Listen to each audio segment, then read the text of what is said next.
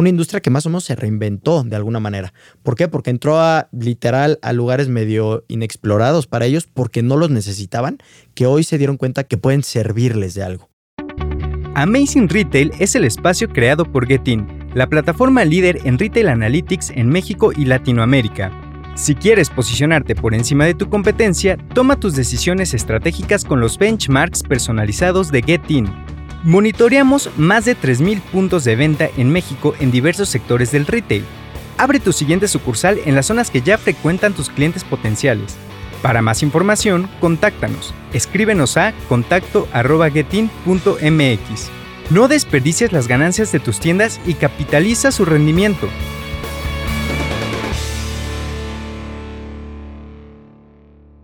Bienvenidos a Amazing Retail. Yo soy Francisco. Y yo, Anabel. Uno de los sectores de retail que siempre nos ayuda a tener un punto de vista diferente de lo que sucede en la industria son las tiendas de lujo.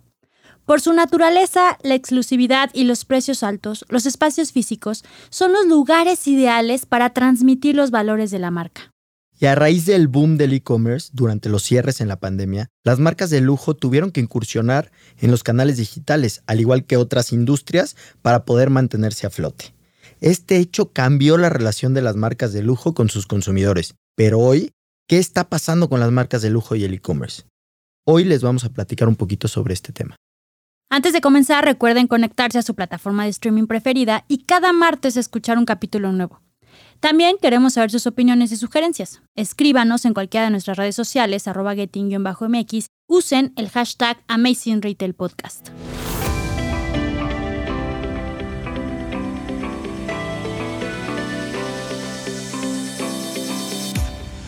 Y bueno, Anabel, pues creo que el tema de hoy te encanta, ¿no? O sea, por el hecho de que tú eres una fiel consumidora de estas marcas de lujo.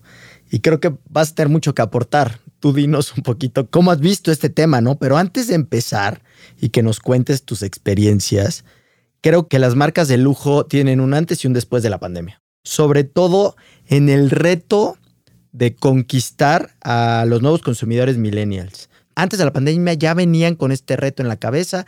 Llega la pandemia, todo se cierra, tuvieron que empezar a, crear cosas nuevas, a, a salirse de la caja, literal, ¿no? Como era una industria que siempre para poder vender tenía que generar ciertas experiencias, obviamente porque el precio así lo ameritaba, ¿no? Sí, Franco, como bien lo comentas, o sea, por sus propias características, las tiendas de lujo dirigían todas sus estrategias a un sector alto, de poder adquisitivo alto, y sin embargo las generaciones que están comenzando con una vida económicamente activa tienen como prioridad productos que piensen más en el impacto social, ambiental y que puedan alinearse más a su estilo de vida.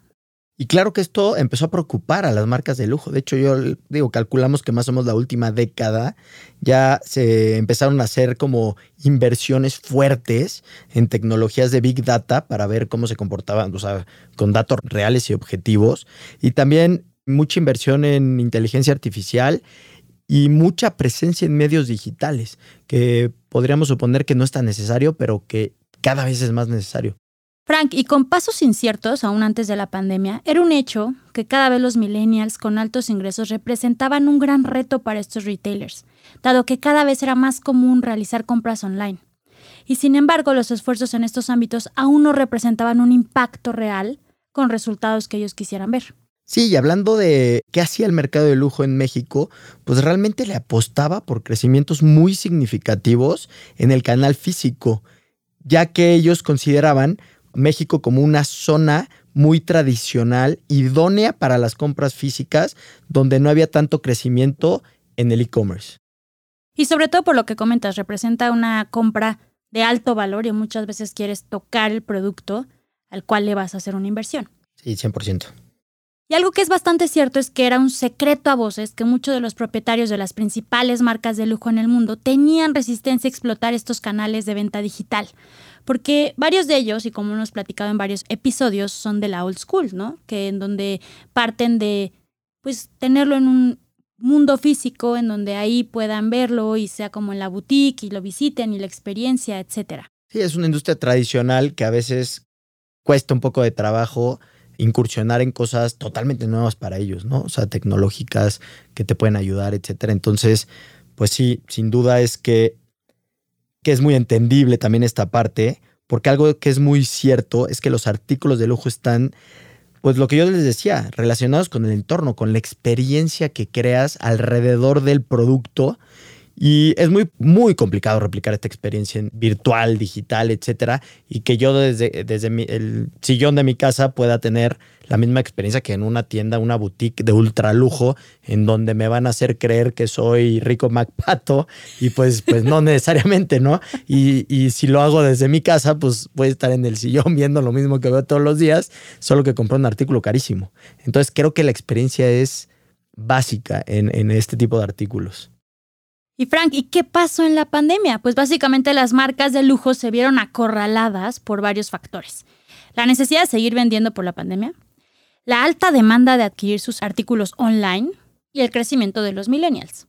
Y gracias a estas circunstancias, sitios de e-commerce que alojan a diversas marcas de lujo como Farfetch, Grupo Joxnet Aporter y Alibaba Small Luxury en el mercado asiático, se posicionan como grandes jugadores para este sector.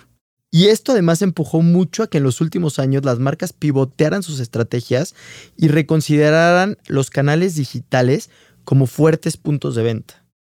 Otro factor importante que ha motivado a las marcas de lujo a considerar su participación dentro del e-commerce es el auge que han descubierto por el marketing digital. Y es que dado que hoy en día la mayor parte de las personas dedican mucho tiempo a los canales digitales, los artículos de lujo han encontrado una manera de conectar con sus compradores. Y a finales de la pandemia y a lo largo del 2021 en México, algo que detectamos en Getin es que las tiendas físicas que albergan marcas de lujo habían presentado un crecimiento en ventas después del confinamiento con respecto al promedio de ventas anterior.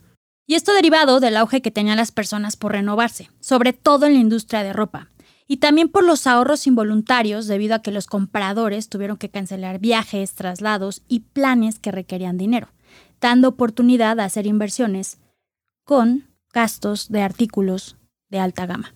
Sí, de acuerdo. O sea, les, empezó a alcanzar para comprar cosas más caras. Y en este 2022 estamos viendo a más marcas consolidar su presencia en canales digitales, dado a la oportunidad de venta que pudieron evaluar los años pasados durante la pandemia y a la viabilidad de las estrategias omnicanales que se han presentado un poco forzosas por el tema de la pandemia, pero que las están adoptando bien. Esto habla muy bien también de las marcas que tuvieron que más o menos hacerlo a la de a fuerza, pero ahorita vieron que tuvieron buenos resultados y se están quedando con, este, con esta buena práctica, ¿no? Lo cual considero que es muy bueno.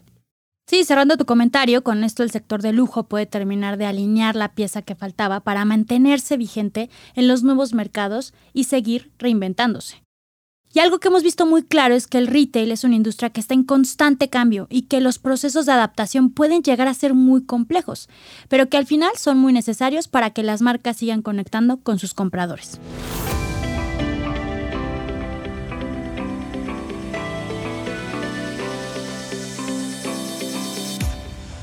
Y Frank, nos estamos acercando al final de este episodio y ¿con qué te gustaría terminar?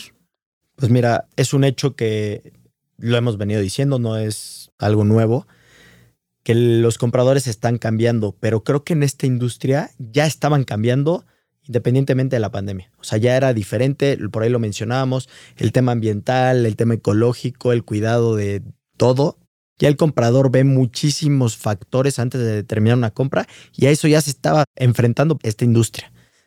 Ahora con lo de la pandemia pues, se agrava un poco más. Fue una industria que más o menos se reinventó de alguna manera. ¿Por qué? Porque entró a literal a lugares medio inexplorados para ellos porque no los necesitaban, que hoy se dieron cuenta que pueden servirles de algo. Y no, no estoy diciendo que vayan a quitar las tiendas, ni mucho menos, porque creo que eso nunca va a pasar por la experiencia que ya lo platicábamos, pero le están sacando mucho provecho al tema de omnicanalidad, al tema de cosas digitales, al tema del e-commerce, que antes pues, ni les importaba voltear a ver, quizás. Entonces yo con eso me quedo. ¿Tú, Anabel? Y yo agregando que al final lograron también son, es una industria con clientes y consumidores muy leales.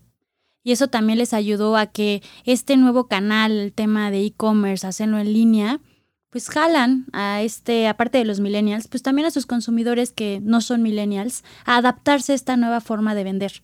Y esto les está ayudando a, pues justo a lo que pasó, ¿no? Lograron crecer sus ventas comparado antes de pandemia.